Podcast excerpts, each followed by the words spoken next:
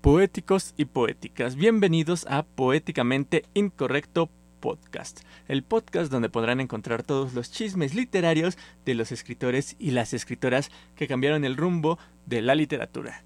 Y ahora sí, después de una breve ausencia de unas 2-3 semanas, regresamos, espero para ya no irnos a lo largo del resto del año. Ya tengo preparados, o bueno, preparados, pensados cuáles van a ser los temas, faltan las investigaciones, pero esperemos que el, el tiempo y la vida me dé para poder hacer más grande este proyecto.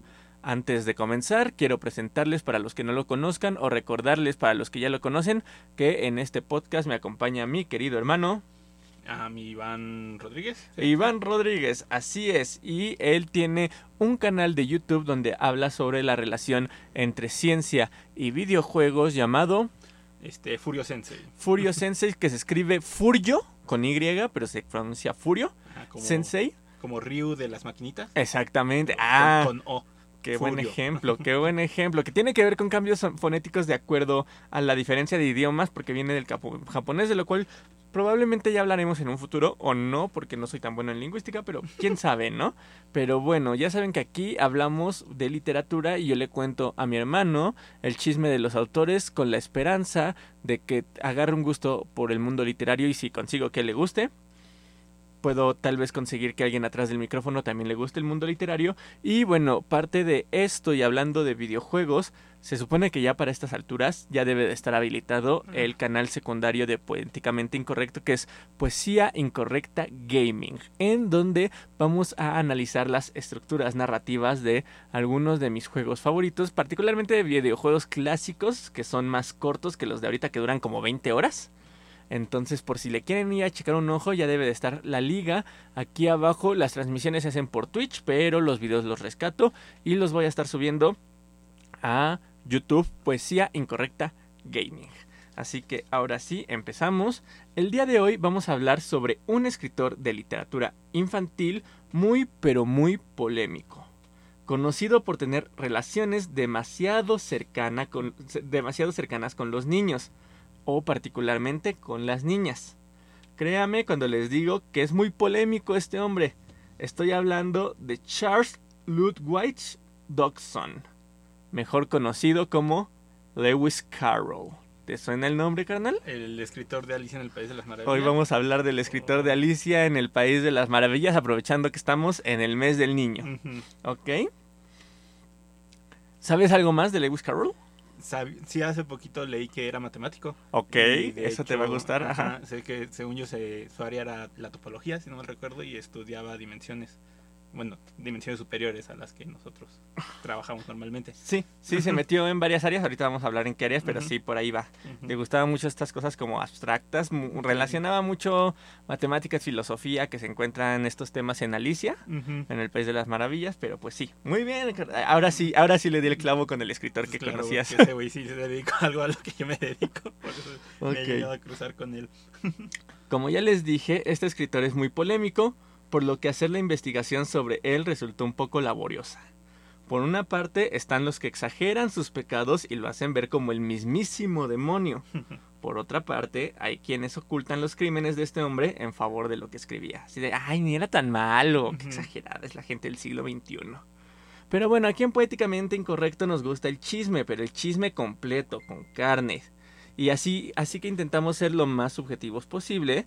Y bueno, estoy buscando traerles pues todos los puntos de vista para que ustedes se vayan con toda la carne y saquen sus propias conclusiones, ¿no? Eh, por lo que dividí este programa en diversas secciones. Vamos a comenzar con la biografía breve del autor. Hablaremos de Carroll y su relación con otras disciplinas, entre ellas las matemáticas. Y ya al final vamos a hablar de su incursión al mundo literario, su relación con las niñas. y por último vamos a hablar sobre algunos mitos del personaje, que eso también está bonito. Son como dos o tres, pero están buenos los mitos de este güey. ¿Ok? Sí, si no mal recuerdo, cuando me crucé con él también hablaban un poco de magia. Entonces, Puede ser. No, no sé si vaya por ahí uno de sus mitos. De, de hecho, mm, no, no encontré ahorita en la investigación el, el mito que hablaba sobre su relación con el mundo mágico. Ajá, Encontré uno, pero no, no se veía tan serio. ajá, Encontré un canal de YouTube donde hablaban de su relación como con el mundo abstracto y, y todas estas cosas como eh, que- donde, de donde viene el tarot se me fue el, el término, pero de donde viene el mundo del tarot y el mundo de la astrología, todo este mundo como ocultista, vaya. Este, pero no se veía muy serio el canal de YouTube, entonces lo vi, no me convenció, lamentablemente no ponen fuentes, entonces eh, dije no.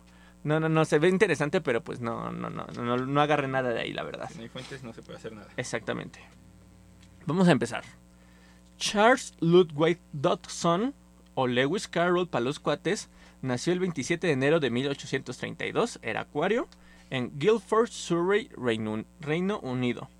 La dinastía de los Dodson, o hijos de perro, ¿No? Sí. que era de donde provenía Lewis, fue conocida por dedicarse a dos profe- profesiones particulares. O eran soldados o estaban metidos en la iglesia. Ok. ¿Ok? Eran perros del Estado. Eran perros del Estado. Y además de que todos se llamaban Charles, desde el bisabuelo. Ok. Charles Dodson. eh, luego el abuelo fue capitán del ejército y murió en batalla en 1803, cuando sus dos hijos apenas eran unos pequeños bodoques, ¿no?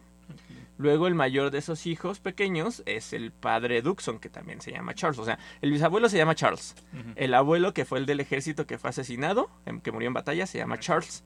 Luego el hijo, que es el papá de, de- de Lewis Lewis Carroll, también es Charles Dodson. Ok. ¿Ok? Y este, que es el mayor de sus hermanos, el padre, escogió la carrera eclesiástica. Estudió en Westminster School y más tarde en Christ Church, Oxford. Al igual que su futuro hijo, contaría con grandes dotes para las matemáticas. Obtuvo una doble titulación que prometía ser el comienzo de una brillante carrera académica. Sin embargo, y pensando en su futuro, Charles padre prefirió convertirse en párroco rural y después se eh, más bien eh, tomó esta decisión tras casarse con su prima, Ok. Frances Jane Ludwig. Ok. Eran otros tiempos. Eran otros Eran otros tiempos. Y ahorita vamos a ver que eran otros tiempos. Esto es el siglo XIX, tiempos. Ujú, 1800. Lewis Carroll fue el tercero de los hijos del matrimonio Dodson y el primer varón. Después seguirían ocho hijos más. Todos los hijos, que consistían de, de siete chicas y cuatro chicos, o sea, siete niñas y, siete, y cuatro niños, eh, van a sobrevivir hasta la vida adulta, lo cual es sorprendente para la época. De hecho. ¿no? De hecho, ya vimos de que de este lado del charco, eh, muchos escritores pues se enfermaban y morían jóvenes, ¿no? Y estos aguantaron, aguantaron vara. Ey. ¿Ok? Eh, bueno, Carol cuando tenía 11 años, eh, su eh, primero estudió en, en- Ah, no, perdón, perdón, me estoy adelantando. Por eso no me debo salir del guion. Cuando Carol tenía 11 años, su padre fue nombrado párroco de la localidad Croft on Tees, en North Yorkshire, allá en Inglaterra. Y toda la familia se trasladó a la espacio- espaciosa rectoría, que sería la morada de la familia durante los siguientes 25 años. Entonces, el joven Lewis Carroll inició su educación en casa. Ok. ¿Ok? Y ya después, ah, bueno, se sabe que durante esta educación en casa tenía afinidad por la lectura y demostró ser un pequeño niño dotado a comparación de sus compañeros que eran pues sus hermanos, ¿no? Pero bueno, bueno, el padre era matemático, entonces se supone que como que sí le sabía y sí se dio cuenta que su hijo era También bastante cerebrito, ¿no? A los 12 años eh, fue enviado a una escuela privada a las afueras de Richmond, donde al parecer se integró bien. Y fue un niño como cualquier otro, ¿no? Digo, inteligente, pero pues jugaba con sus compañeritos, todo lo normal, ¿no? Nada fuera de lo normal. Nada fuera de lo normal. Eh, lo interesante viene para 1845, ya a sus eh, 12 años me parece que tiene aquí. Es trasladado a Rugby School, donde las cosas se pusieron feas. El mismo Carroll dijo lo siguiente, y lo estoy citando. Creo que por nada en este mundo volvería de nuevo a vivir los tres años que pasé ahí. Puedo decir, honestamente, que si hubiese estado a salvo de las a salvo de la molestia nocturna, la dureza de la vida diurna se me hubiera hecho, en comparación, muchísimo más soportable. Eso fue lo que él dijo. Ok. ¿Ok? Ok. Ahorita vamos a analizar sus palabras. ok. ¿Por qué? Carroll no da más detalles de lo que vivió en ese lugar, solo escribió eso. Se tienen dos teorías. La primera es que como todo buen niño ge- genio, sufrió bullying, y un bullying terrible, ¿no? Por eso dijo que no estaba a gusto. Pero lo que más llama la atención es, es lo que dice sobre estar a salvo de la molestia nocturna. Esas Sí. palabras en particular resaltan. Y hay quienes teorizan que fue violado constantemente. Sí. Sin embargo, no hay pruebas de eso. Ok, es una teoría. ¿Va? Pero eso explicaría un poquito su actitud ante la vida que ya veremos más adelante. Sí, Ok. Entonces, bueno. eh, ingresó a la Universidad de Oxford en 1851, donde estudió en el antiguo college de su padre, en el Christ Church. Pero a los dos días de estar en Oxford, tuvo que regresar a su casa, porque su madre había muerto de una inflamación en el cerebro. La mujer tenía 47 años de edad. Imagínate, tenía 47 y había tenido, ¿cuántos dijimos? ¿Ocho? Once y- hijos? Sí, sí, porque fueron ocho niñas, Siete ¿Cuatro niñas y niños? cuatro niños. siete niñas y cuatro niños. Ajá. Ok, no manches. Ya los 40. Ya los no. cuarenta- no, pues sí está cabrón, ¿eh? Eh, ni siquiera hubiera sido este propuesta para ser vacunada en la primera ronda, oye, no manches. Pero bueno, de regreso a Oxford, ahora sí Lewis Carroll ya le entró duro a la escuela y demostró ser una nueva mente brillante. Su temprana carrera académica estuvo llena de éxitos. Solo tenía un problema, era flojo, flojo, como cualquier buena mente brillante, y esto hizo que perdiera una beca muy importante. Eh, sin embargo, destacó como matemático y ganó en 1857 un puesto de profesor de matemáticas en el mismo instituto, en el de Christchurch, que desempeñaría los, durante los 26 años siguientes. Se convirtió en diácono en 1861. Que el- los diáconos, porque vi que muchas personas era así como, ¿y qué es un diácono? ¿no? En mi investigación que preguntaban en los comentarios y como que no sabían bien qué es, qué es un diácono. Bueno, un diácono es algo así como un presacerdote. O sea, es antes de que lleguen a ser sacerdotes. Y de hecho aquí hay algo interesante porque nunca, este Carroll nunca vol- se volvió un, sacer- un sacerdote. No se sabe bien por qué no quiso pasar, pasar a ese nivel. Porque de hecho le insistieron que se tenía que volver a sacerdote y le dijeron que lo iban a despedir de la institución a la que entró como como este como no no no bueno sí y como este ¿qué, qué rango te dije que tenía Diácono. como diácono a este instituto que entró como diácono le dijeron si no te vuelves sacerdote te corremos y nadie sabe cómo le hizo para que al final le dijeran bueno ya quédate no hay problema Les caía bien. Y pues a lo mejor quién sabe es raro porque si de verdad tenía como esta relación sospechosa con los niños, pues el sacerdote le hubiera ayudado mucho. Es que a lo mejor, ya lo veremos más adelante, pero a lo mejor como no dio el siguiente paso con los niños, a lo mejor eso era lo que necesitaba por volverse sacerdote, ¿no? Tal vez, entonces tal vez ahí está la, la pista de que en, en realidad no era pedófilo porque nunca se volvió sacerdote. Ah, mi hermano acaba de resolver el misterio de Lewis Carroll, carnal. No, no sé, ahí, Bien. ahí les dejo la teoría. Bueno, vamos a continuar, ¿no? El mundo que a mi hermano le gusta, Lewis Carroll y su relación con las matemáticas. Escribió sobre la cuadratura del círculo, el cifrado de mensajes e incluso llegó a inventar algunos métodos. Tomemos en cuenta que esto se popularizó hasta la Primera y Segunda Guerra Mundial, particularmente hasta la Segunda. A finales de siglo. Ajá, y él fue como precursor en esta idea de hacer mensajes cifrados, ¿no? Se metió en la álgebra, en la aritmética electoral y de, y de votaciones, así como en la lógica. Se sabe que le gustaba llegar a conferencias y reuniones con juegos y retos matemáticos como el siguiente, particularmente a conferencias de matemáticos, ¿no? Eh, el reto era, por ejemplo, este. Si cinco hombres, si, si cinco hombres necesitan tres días para levantar una pared de 10 metros, ¿cuánto tiempo necesitarán 3.000 hombres para levantarla? Ok. ¿Ok? Que como vemos es un problema relativamente sencillo porque nada más tienes que... Es una regla de tres, creo, ¿no? Nada más tienes que dividir. Y está relacionado más con un juego de lógica que, que con un juego complejo, ¿no? Pero lo divertido aquí es que, por ejemplo, si, si no hice mal la operación, el resultado es que tardan... eh, se- dice que tardan tres días, ¿no? El problema y luego pregunta cuántos, cuántos se tardan 3.000 hombres. Si el cálculo no me salió mal, tardan 0.003 segundos. Ok. Ok, pero lo divertido de aquí del problema, o sea, te digo, como que no es tan difícil, lo hice Sí. así súper rápido, según yo está bien, pero lo, lo divertido aquí es, cómo acomodas a 3.000 hombres para construir una, pared de 10 metros, ¿no? O sea, es- eh, eh, jugaba como con lo ridículo de, las, de los problemas matemáticos de este estilo, ¿no? Sí. Le gustaba burlarse, que es un poco lo que vemos en Alicia en el País de las Maravillas y en Alicia a través del espejo, que le gusta burlarse de lo que... De la de- lógica, ¿no? De la lógica, exactamente. Le gusta burlarse de la lógica y de lo que normalmente los adultos se toman en serio, entre comillas, ¿no? Todo esto, este tipo de problemas que son muy de escuela, de es- primaria y secundaria. Y es como el clásico de, este, ¿cuántos hombres se necesitan para, no sé, subirse a un coche, ¿no? Y sacas la operación y resulta que te dan 3.5 hombres. Y es así Sí. como, güey, ¿y qué vas a hacer con el punto 5? ¿Vas a partir a la mitad un güey o qué sí, no? sí.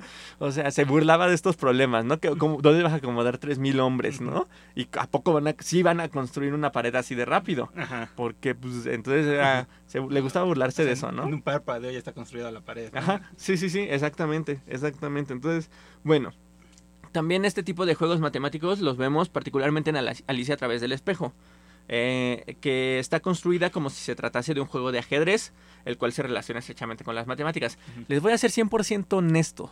Desde que conozco el mundo de Alicia en el, en País de las Maravillas y Alicia a través del espejo, sé que todo el mundo dice esta relación con el ajedrez.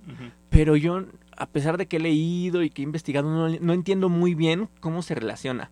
Porque, por ejemplo, ahorita investigando vi que alguien explicaba que la novela se relaciona, se, se desarrolla en cinco pasos o algo así. Ok. Que es lo que tarda Alicia en llegar con la reina, algo así explica. No entiendo, la verdad te juro no entiendo, pero les creo. Tal, tal vez lo lea un día de estos y te Sí. diré si yo encuentro esa relación. Sí, sí, sí, o sea, sí, el estudio está y está bien hecho y todo, y es un montón de gente lo ha teorizado y lo ha resuelto, pero la neta, pues será porque yo no le entiendo ni al ajedrez ni las matemáticas, pero no entiendo cómo llegan a esa conclusión. Es vaya. bastante posible que sea por eso. Ahora vamos al chisme más jugoso de todos. El de la fotografía. Porque aunque no lo crean, a Carol se le reconoce bastante por su incursión en la fotografía. E incluso se le reconoce más que en el mundo de la literatura. Al menos en Reino Unido. La idea de Carroll en el mundo de la fotografía era combinar los ideales de libertad y belleza con la, y con la inocencia edénica, donde el cuerpo y el contacto humano podían ser disfrutados sin sentimiento de culpa.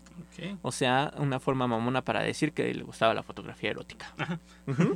Ok. Y es considerado uno de los fotógrafos victorianos más importante y el más influyente en la fotografía artística contemporánea. Se sabe que había creado unas 3.000 imágenes. Ok, Ok. incluso paréntesis, esto no lo anoté, pero posteriormente fue reconocido por un grupo importante de intelectuales, entre los que estaba Virginia, Virginia Woolf, Ujú. que dijeron, este güey es un crack de la fotografía, ¿no? Ok. De esas 3.000 imágenes, por lo menos 1.000 han sobrevivido al tiempo y a la destrucción intencionada. ¿Ok? Makes sense para la época. Sí, pero ¿por qué intencionada? ¿Por qué destrucción intencionada? Pues porque era erótica, ¿no? Y para la época pues, está como muy mal visto. Sí, sí y no. Ahorita vamos a ver por qué. Ahorita vamos a ver por qué. Resulta que uno de los principales modelos de Carol, o unos de los principales modelos de Carol, eran los niños. Ok. O mejor dicho, las niñas. Ok. ¿Ok? Ya veo para dónde va. Al principio las fotografía en, diferente- en diferentes poses artísticas, Ujú. estoy entre comillas. Por ejemplo, una de las fotos más famosas es la que hizo de Alice Lindell, Liddell, perdón, vestida de vagabunda. Ahorita vamos a hablar de Alice. La, la foto, si googlean Lewis Carroll fotografía, seguramente va a ser la primera que les va a salir. Si se meten a la Wikipedia está ahí la fotografía. O si buscan fotografía de Alice Liddell, ¿no? Que sí es como súper famosísima. A mí se me hace un poco raro, le sale la niña así como posando como cualquier modelo de ahorita, Ajá. vestida particular, literalmente vestida de vagabunda, ¿no? No sé cuál era el concepto ahí. Se me hace un poquito rara, pero bueno, es como la más famosa de Carol, ¿no? Porque aparte involucra a esta niña Alice, de la que ya dije que ya hablaremos. ¿Ok? Si nos están escuchando, busquen la fotografía eh, por todos lados, ¿no? La pueden encontrar. Y si no, la voy a compartir en mi Instagram, poesía punto incorrecta, ¿va? Bueno, continuemos. Eh, poco a poco, Lewis comenzó a cruzar la línea y a hacer fotografías de desnudo. E incluso él escribió en su diario que como que no se atrevía, ya después como que se atrevió. Y. Y ahí nació uno de los mayores chismes relacionados con el autor, que de hecho también eh, es curioso porque si vemos estas fotografías de desnudo, también tienen como un sentido artístico, entre comillas. O sea, son como, son como estas fotitos eróticas que ahorita encuentras en Instagram, solo que obviamente ya las toman con chicas mayores de edad, espero. Mm, La mayoría. La mayoría son mayores de edad, ajá, pero son así que salen como con una tela cubriéndolas y así súper kitsch. Bueno, él hacía lo mismo pero con niños. Ok. ¿ok? Eh, vamos por partes, ¿ok? Vamos a ver qué han dicho las personas sobre todo esto que estaba haciendo Carol. Eh, para empezar, los que defienden a Carol, eh, bueno, muchos se justifican en que eran otros tiempos. ¿no? Eh, como, como lo habías dicho hace rato. Eh, para eh, perdón, perdón. Tengamos en cuenta que en ese entonces los hombres se casaban con chavitas mínimo 10 años menores que ellos. Y se veía completamente normal. De hecho, había niñas que a los 12, 13 ya se estaban casando. ¿Ok? Y se, se- era un tema que se tocaba en el teatro en ese entonces. E incluso lo podemos ver en películas actuales como El cadáver de la novia de Tim Burton. Que creo que Ujú. incluso creo que es de la época. Creo que se sitúa en la época victoriana. supone, ¿no? Ajá. Y, y ya sabemos, ¿no? Que la personaje principal es una chavita como de 15, entre 15, Creo- una joven, Creo ¿no? que por temas legales es- tiene 18. Ok, ok, pero pues es una joven Ajá. que la quieren casar con un anciano ya, ¿no? Sí. Entonces vemos que, que sí era algo común en la época. Vaya, no, no estoy diciendo que esté bien. Estoy diciendo que era común en la época, ¿no? Así como seguramente en 20 años van a decir que era común que comiéramos carne y va a decir una, un, un Alejandro dentro de 20 años va a decir, no estoy diciendo que esté bien, pero comían carne. Es lo mismo. Bueno, no, no sé si está bien que lo estoy comparando, pero entre comillas es lo mismo, ¿no? Era algo que era socialmente aceptado, que ya no lo es, como muchas cosas, como Ajá. la esclavitud, como la discriminación, etcétera, ¿no? Eh, punto número dos. Se supone que esto lo hacía con un mero sentido artístico. Ok, ya les dije que las fotos, la mayoría eran como en este sentido, como del velo. Me, vi- en mi investigación vi una que la niña salía como, como tipo Cleopatra en un sillón, así medio raro. Ok. Ajá, sí, sí, sí. Eh, bueno, las fotografías las tomaba con el, com- com- ah, con el sen- consentimiento de los padres. Ajá. Ok, que ese es otro detalle. Los padres firmaban un permiso de que. Lewis podía tomarle las fotos. O sea que hasta los papás lo veían normal, ¿no? Entre comillas. Y bueno, insisto que según Carol lo hacía con un sentido estético. Preparaba un set y le daba una composición, ¿no? O sea, como este de, o como el de Alicia Vagabunda, ¿no? Que la, la- ahora sí que entre comillas la disfrazó de vagabunda con la intención estética de la foto, ¿no? Eh, e incluso muchas chicas declararon ya mayores que Carol siempre las trató con respeto. Nunca se quiso sobre- sobrepasar, nunca les insinuó nada, solamente era la foto, él tenía su idea, la componía y ya, ¿no? O sea, eso Todo es- bien, todo chido. Ajá, sí, sí, sí, o sea, podríamos dejarlo hasta aquí, podríamos decir, bueno, está bien, vamos a comprar que eran otros tiempos y que se veía normal, ¿no? Era un poquito rarito, pero nada, nada enfermizo. ¿no? Exactamente, ajá, ajá, Hasta el momento. hasta el momento. Ya les dije que a mí me gusta traerles las dos caras de la moneda. Aquí viene el lado oscuro de la historia. Para empezar, Lewis Carroll sí tomaba las fotografías con autorización de los familiares, pero parte del acuerdo era que les iba a entregar los negativos a los familiares para que él no pudiera hacer ninguna otra copia de las fotos. Ok. Ok, esa era parte del acuerdo.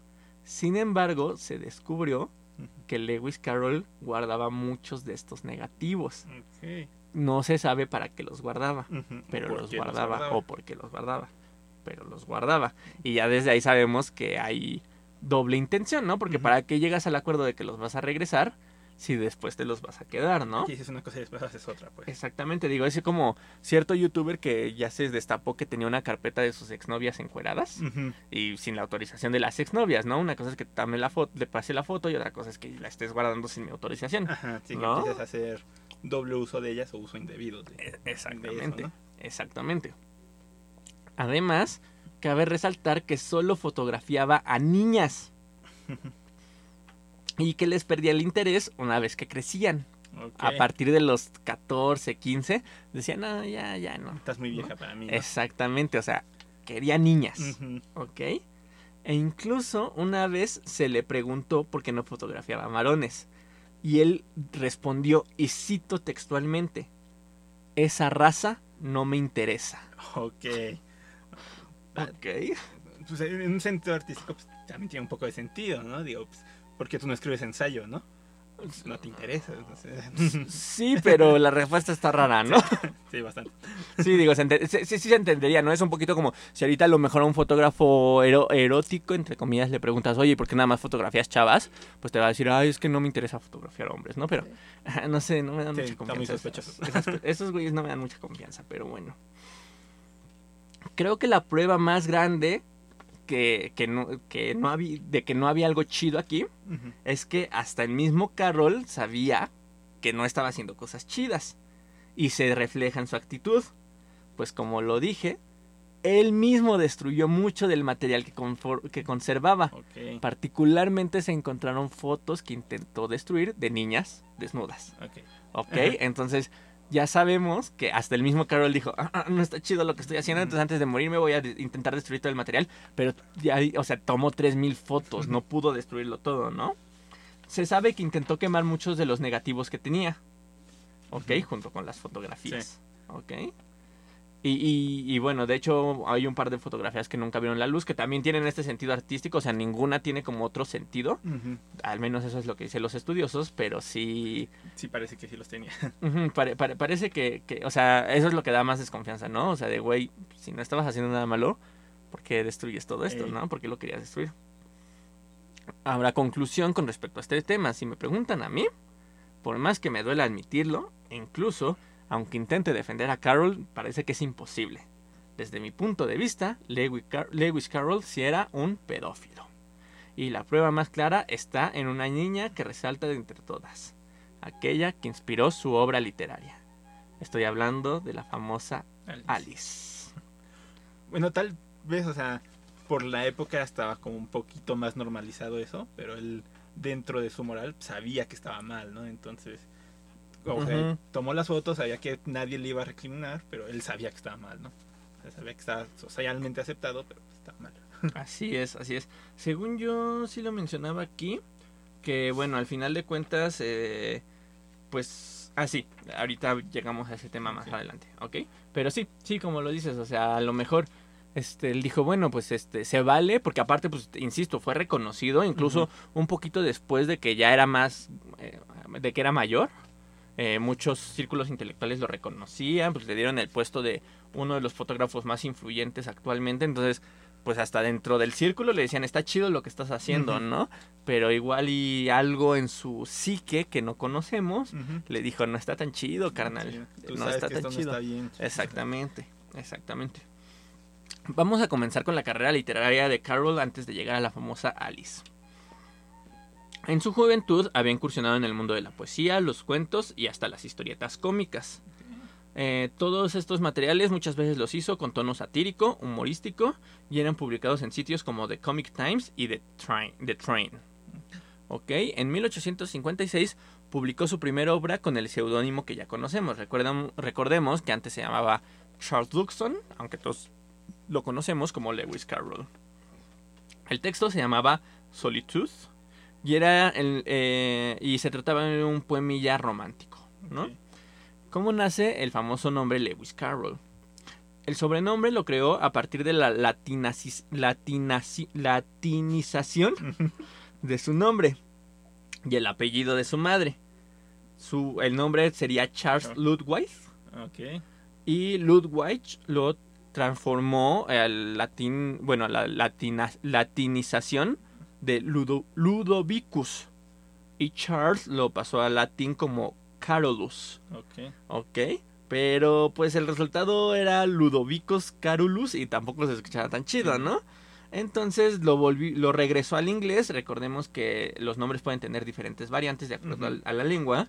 Y bueno, al regresarlo al, al inglés le salió el Lewis de Ludovicus y Carol de Carolus. Lewis Carroll. Y así nació el seudónimo, el famoso seudónimo. Eh, en ese mismo año, en 1856, es cuando conoce a Henry Liddell, quien a su vez le presentó a su joven esposa, porque ya vimos que se casaban con personas jóvenes, Ajá. y a sus tres hijas, Lorina, Alice y Edith. Como toda relación sana de un adulto y unas niñas, Carol las llevaba a dar la vuelta al río, las llevaba de picnic, les regalaba florecitas, no es cierto, es último, no lo sé, pero bueno. Pero, pero eso sí, la mayoría de las veces iba acompañado de los papás de las niñas. ¿Ok? Porque él no tuvo hijos. No, de hecho creo que ni siquiera se casó. Ok. Ok, bueno. Sí. Para la época, pues igual solo quería convivir con los hijos de su amigo. No. No. Según un pasaje, ah, porque esto es algo común de, de Lewis Carroll, escribía un diario y era como muy meticuloso, que es algo que los biógrafos le agradecieron después. Sí, te creo. Y, y- y por eso resaltan tanto las cosas que omite, como esta frase Mm. de esas noches, este, bueno, de, de ese terror nocturno o algo así que dijo al principio. Por, por eso resaltan, porque es así de, güey, ¿por qué lo está omitiendo, no? Porque en otros lugares sí entras a detalles y aquí Exactamente. no estás hablando de los detalles, ¿no? Exactamente. O sea, Pe- si aparte es algo que te marca tanto, pues porque, porque no lo explica. Exactamente. Sabemos que cuando omitía algo es porque era algo muy oculto, ¿no? La fecha de este pasaje de su diario data del 4 de julio de 1862 y según Carroll fue durante una excursión por el río Tennessee que este famoso escritor tuvo la idea del argumento de la historia que se convirtió en su obra más famosa, Alicia en el País de las Maravillas.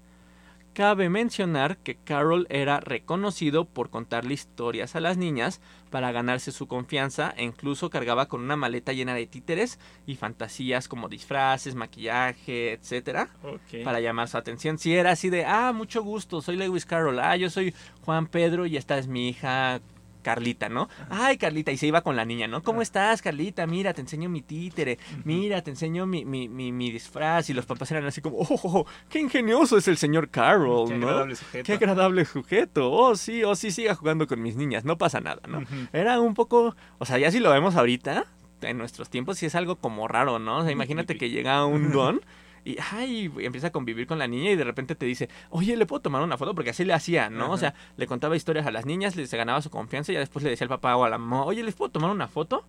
Ah, sí, ah, sí, pero le voy a tomar una foto en traje de baño, ¿eh? Ujú. Ah, sí, no hay problema. Es, ay, es 1840, carnal. Ujú. Tómale 10 si quieres, ¿dónde te firmo, Tal no? vez la próxima semana ya no esté viva, entonces aprovecha, mijo. Exactamente, sí, o sea, eh, así era en esa época, ¿no? Ahorita ya sería así como, ah, mm, no, güey, llégale. Ajá. Pero bueno, ok, 1800, qué Sí. tiempos. Eh, según los relatos del propio Carroll y que posteriormente confirmaría la misma Alice Liddell, el autor improvisó la narración que entusiasmó a las niñas. Por eso quería rescatar que cargaba con la maletita, ¿no? Porque ese güey, creo yo que lo hizo tanto que se acostumbró a contar historias y entonces ya no se le dificultaba tanto. Por eso, o sea, es como muy sorprendente que improvisó, o sea, Alicia en el País de las Maravillas. Imagínate que nació de un texto improvisado. Pero seguramente era algo que ya tenía practicado desde hace mucho, ¿no? Sí. Porque incluso hay teóricos que argumentan que Alicia en el País de las Maravillas ya existía, solamente que a veces se llamaba Edith en el País de las Maravillas. Mm. Carla en el País de las Maravillas. Luisa en el País de las Maravillas, ¿no? Como que le cambiaba la el nombre de acuerdo a la niña con la que platicaba. ¿no? Sí, aparte, o sea, si lo piensas, como que la historia se presta mucho a que sean microhistorias, ¿no? Ujú, O sea, que sean muchas historias cortas y que ya después las puedes unificar como la aventura de Alicia. Es muy posible que así hayan nacido, ¿no? Como historias que... Como unas historias chiquitas que conformó en grande. Sí, probablemente. Eh, pero bueno, la improvisó, ¿no? Eso es lo que todo el mundo cuenta. Y después, y, la- y la narración entusiasmó a las niñas, les encantó. La que quedó particularmente encantada fue Alice. Pues sí, güey, el personaje se llama como tú, no manches. Ujú. Y bueno, después de la excursión, la pequeña Alice le pidió que escribiera la historia. Carol, como quería quedar bien con ella, particularmente con ella, pasó una noche eh, completa escribiendo el manuscrito y se lo regaló a Alice Lindell en las navidades siguientes, ¿no? Vamos a creerle a Carol de que escribió Alicia en el País de las Maravillas en una noche. Ajá, porque- Ok. Ajá. El, el manuscrito original se titulaba Las, Las aventuras subterráneas de Alicia. O en inglés, Alice Adventures Underground. ¿no? Y, y estaba ilustrado por el mismo Carroll. Ya después las ilustraciones son de otra persona, las que conocemos hoy día. No sé si las ubicas, si las has visto. Creo que sí, un poquito. Bueno, esas ilustraciones también, si buscan dibujo de Alicia en el País de las Maravillas, el que no es de Disney, el que se ve del libro, Ajá. es de otra persona. No, no se me olvidó poner el nombre del autor del dibujo, pero originalmente los primeros dibujos eran del propio Carroll. Y eh, se especula que la heroína del- de la obra está basada en la pequeña Alice Liddell, ¿no? O sea, en la descripción y todo. Eh, pero el mismo Carroll negó que su personaje estuviera basado en una persona real. Y de hecho, si ves fotos de la niña y ves los dibujos de esta niña güerita, como muñequita, sí son diferentes, como las describe. Entonces, pues sí, como digo, seguramente la historia ya, ya existía y nada más le cambiaba el nombre. Y como fue esta niña Alice la que le dijo, ay, ¿me la escribes? Dijo, ah, ¿por qué no? Le dejamos Y- tu nombre y Y ya. ¿no? ya le dejamos tu nombre, ajá. Eh, lo que es verdad, y ya sabemos, es que Carroll buscaba desde muchísimo antes que escribiera Alicia en el País de las Maravillas, escribir una obra para niños, no porque tuviera cierta afinidad a los niños, sino porque se dio cuenta, como muchas personas a lo largo de la historia, que es un, un muy buen mercado. Oh, sí. Entonces dijo, si escribo un libro para que sea para niños, que sea un éxito, venta asegurada para las navidades. Quería escribir, de hecho él, él tenía la intención de escribir una historia sobre Navidad, ¿no? Que no, obviamente Alicia en el País de las Maravillas no es sobre Navidad, le salió esa obra y le salió muy bien, pero su intención era hacer un libro navideño para niños, para ganar friegos de varo, ¿no? Y, o sea, es como ahorita que sacan películas particularmente en fechas navideñas o sacan videojuegos particularmente en fechas navideñas. Tenemos, tom- tomemos en cuenta que en 1800 las películas y los videojuegos eran los libros, Ajá. ¿no? Entonces él vio un mercado, dijo de aquí soy, pero fueron las aventuras subterráneas de Alicia que después se transformó en Alicia en el País de las Maravillas, la obra que le logró ese éxito que estaba buscando y se volvió una de las obras más importantes de la literatura fantástica de toda la historia. Y no lo digo solo yo, lo dicen también especialistas como Jorge Luis Borges, ¿no? Que tiene que tenía a Alicia como de lo máximo, ¿no? Y ahora sí, aquí es donde nos preguntamos, ¿podemos juzgar al autor por lo que hizo? Por estas tendencias pedófilas. Un poco el objetivo de este podcast poéticamente incorrecto es hablar de los y las escritoras para darnos cuenta que son seres humanos con virtudes y defectos, pero que al final hicieron cosas extraordinarias en el mundo artístico, ¿no? O sea, por ejemplo, ya hablamos de que Octavio Paz era un machista y seguramente un golpeador. Pero eso no le quita el premio Nobel y no le quita que particularmente a mí me gusta mucho Laberinto de la Soledad y Piedra de Sol. ¿no? Y mucha gente lo tiene como, ay, Octavio Paz, pero pues también hizo sus cosas Sí. Octavio Paz, pero no por eso demerita su trabajo.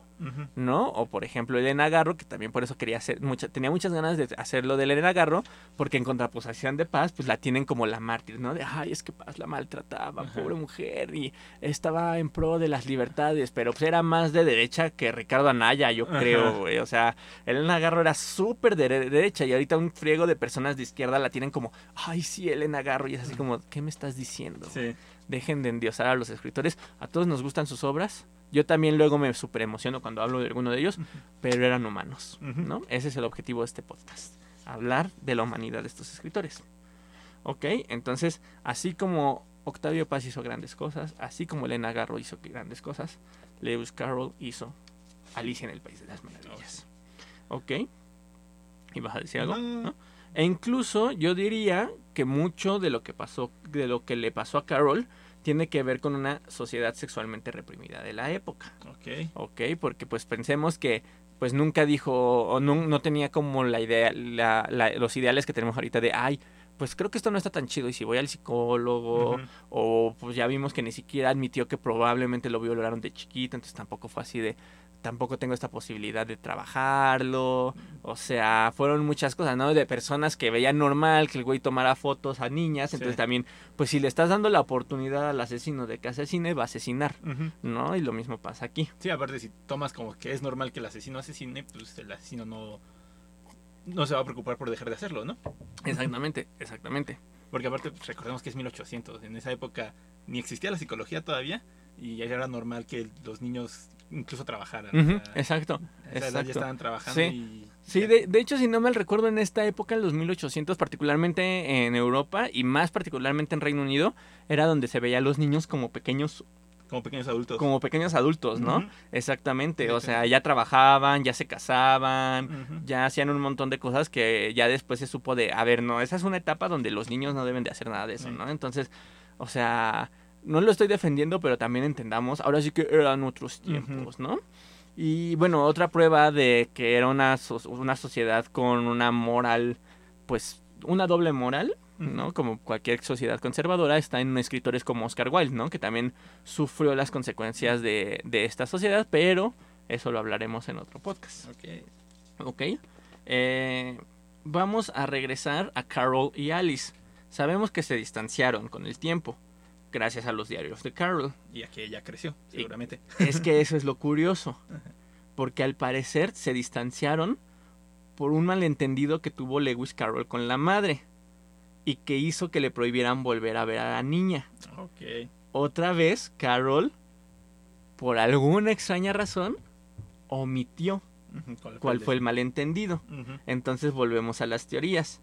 Unas personas teorizan que pues se le, se le insinuó.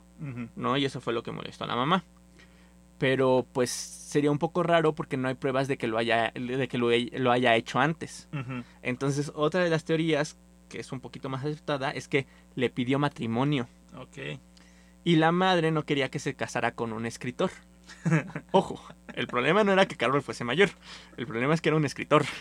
No, Ok. bueno.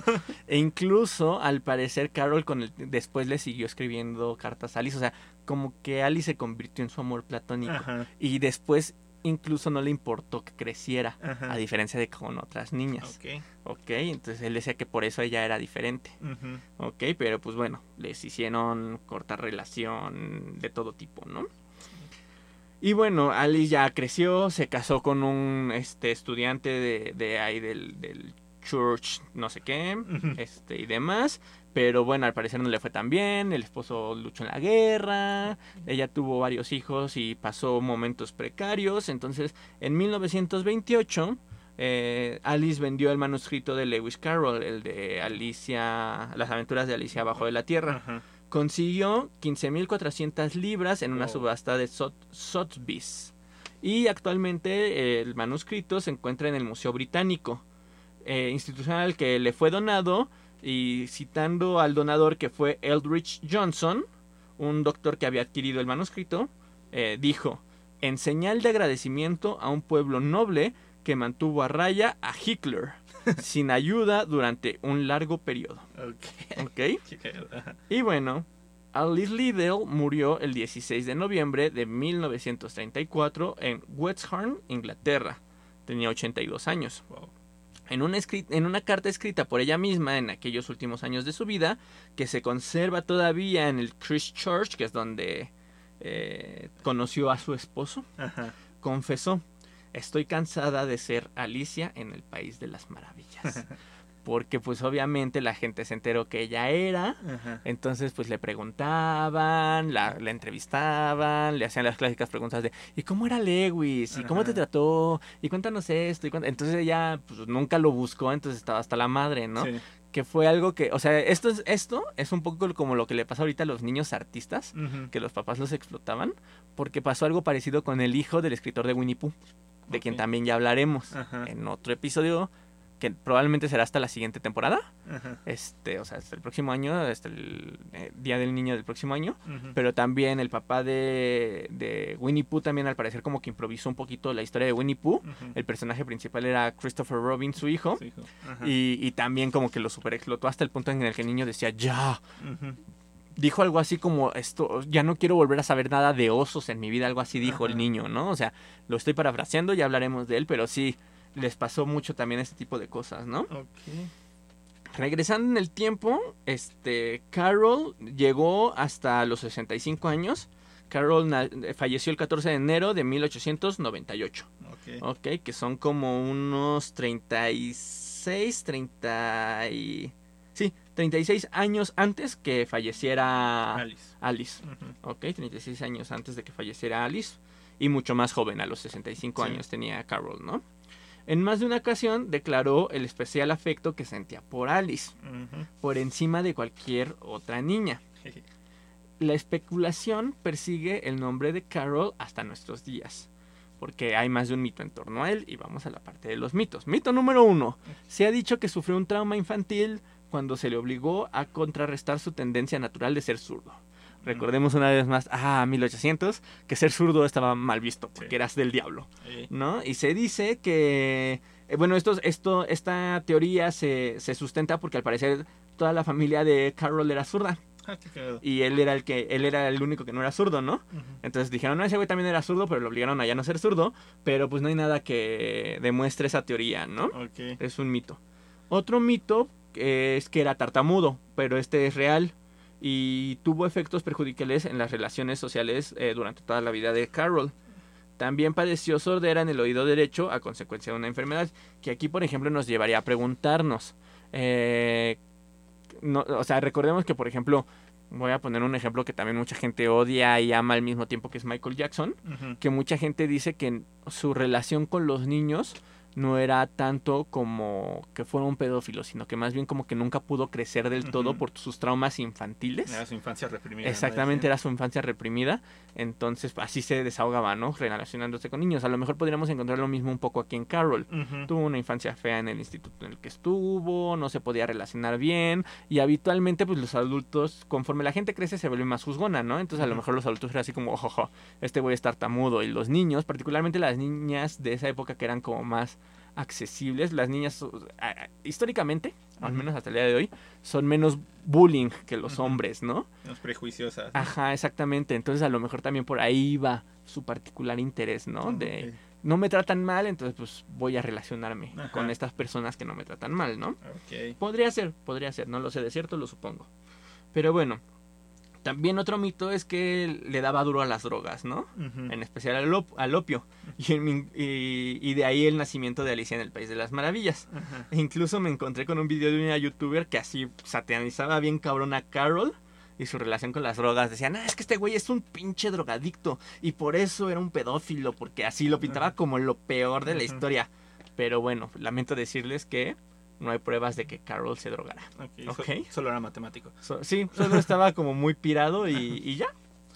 A lo mejor sí, pero así que digas muy cabrón que haya pruebas de que le entraba Ajá. muy cabrón, no hay nada que lo pruebe. Sí, porque aparte está muy sospechoso, ¿no? Porque tenía buena relación con los padres y tenía buena relación con los padres. Es dudable que fuera un drogadicto. Sí, sí, sí, digo, a lo mejor, a lo mejor sí le llegó a entrar al opio porque aparte también era como muy aceptado en la época, pero así que tú digas que un super junkie no era, Sí. No era. Entonces, y ya por último, ay, uno de mis mitos favoritos, este me encantó, güey. Existe la teoría, o bueno, existió la teoría de que Lewis Carroll era fa- el famoso Jack el Destripador. No. sí, güey. ¿Neta? Sí, sí, sí, sí, sí. En 1996, el autor Richard Wallace no vaciló en acusar a Carroll de haber sido el hombre que estaba oculto bajo el alias de Jack el Destripador. No. Las supuestas pruebas que lo acusaban eran frases crípticas contenidas en los libros 19 años antes de la matanza de otoño de 1888, que es la famosa matanza de Jack el Destripador. Según esta interpretación, el ya desequilibrado escritor había dejado por ahí pistas anticipando los crímenes que planeaba cometer. Y lo más curioso es que esta teoría la encontré, o sea, esta fue como la más aceptada y la- el primer güey que dijo, Lewis Carroll era Jack el Destripador. Pero después la encontré como con otros dos o tres cabrones No. que sacaron libros completos. Hay uno latinoamericano que sacó un libro completo argumentando que Lewis Carroll era Jack, Jack el Destripador. Obviamente no hay ninguna prueba concreta que compruebe que Lewis Carroll era Jack Jack, el Destripador. Pero me encantó, fue mi favorita, fue así como, güey, no ma, amo. Tan desesperados por encontrar quién fue Jack. el Oh, sí, Destripador. oh, sí. Así que ahí están, un escritor cuya vida y los mitos que existen a su alrededor fueron tan bizarros como su imaginación. Y como prueba está esta pequeña joyita que les voy a enseñar. Una, antes de ya dar por cerrado el podcast, conocemos a Alicia en el País de las Maravillas, ¿no? Conocemos a Alicia a través del espejo. Pero yo creo que una de mis favoritas, perdonen mi edición eh, de 25 pesos mexicanos, es de estas ediciones baratas, pero la, fue de, un de estos libros que leí, que compré en la prepa. Eh, la casa del Snark, Ok. ¿no? Que es uno de mis textos favoritos. Es como una aventura de piratas, pero es un poema épico. Oh, Es un poema, eh, es un, es un, es un, este, ¿cómo se dice? Sí, es un, es un poema épico, o sea, es Ajá. una historia, pues, de, de una casa de este ser que aparte es un ser fantástico, el Snark, Ok. y que es una palabra inventada, Ajá. y, y me encanta. Voy a leer nada más el, el principio del primer capítulo, los cuatro primeros versos, porque está en verso, y ya con esto cerramos.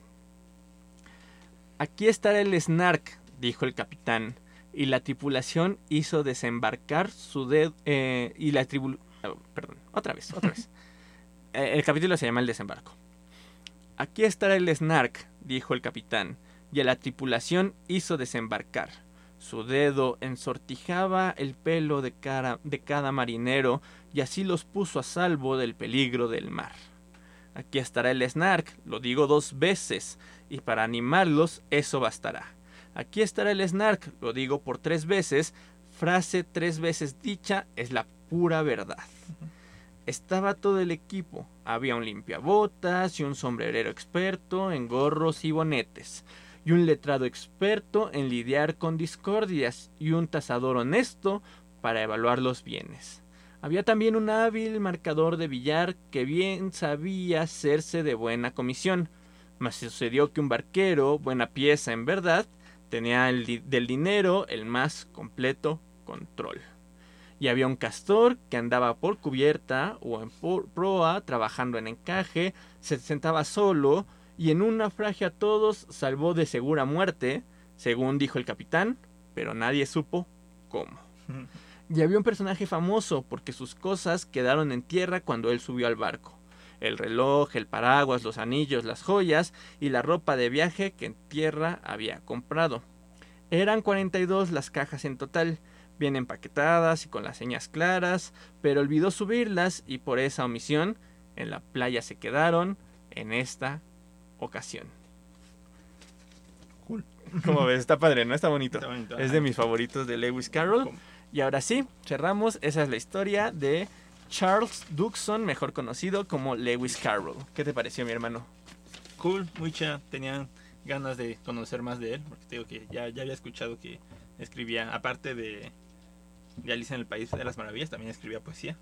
De hecho, cuando leí de él, escribía un, era un poema sobre, según yo, la cuarta dimensión.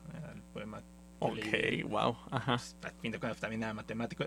Y, más que de la cuarta dimensión, sino como de todo lo que estaba rodeando el, el estudio de la cuarta dimensión. Ajá. Entonces, de cómo los matemáticos andaban discutiendo la situación. Ok, ok.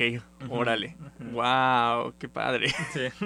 Entonces tenía ganas de, de aprender un poco más de él, porque también había escuchado lo de que Alicia se le escribió a una niña para ligársela. Básicamente. Sí, sí, sí, pues, sí, sí, como vemos, se le escribió para quedar bien con ella, ¿no? Y para ganar unos billetes y, bueno, un, un loquillo ese Lewis Carroll, pero...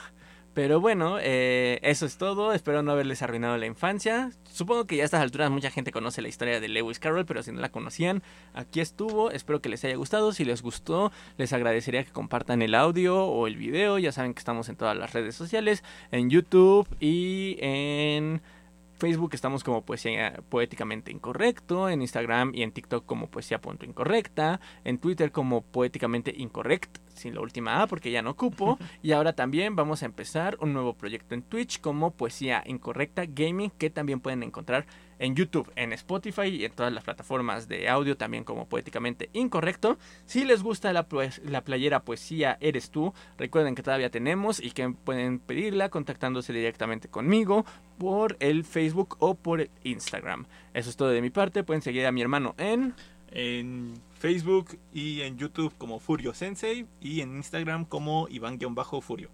Ok, muchísimas gracias y esto fue Poéticamente Incorrecto Podcast. Hasta la próxima. Hasta la próxima.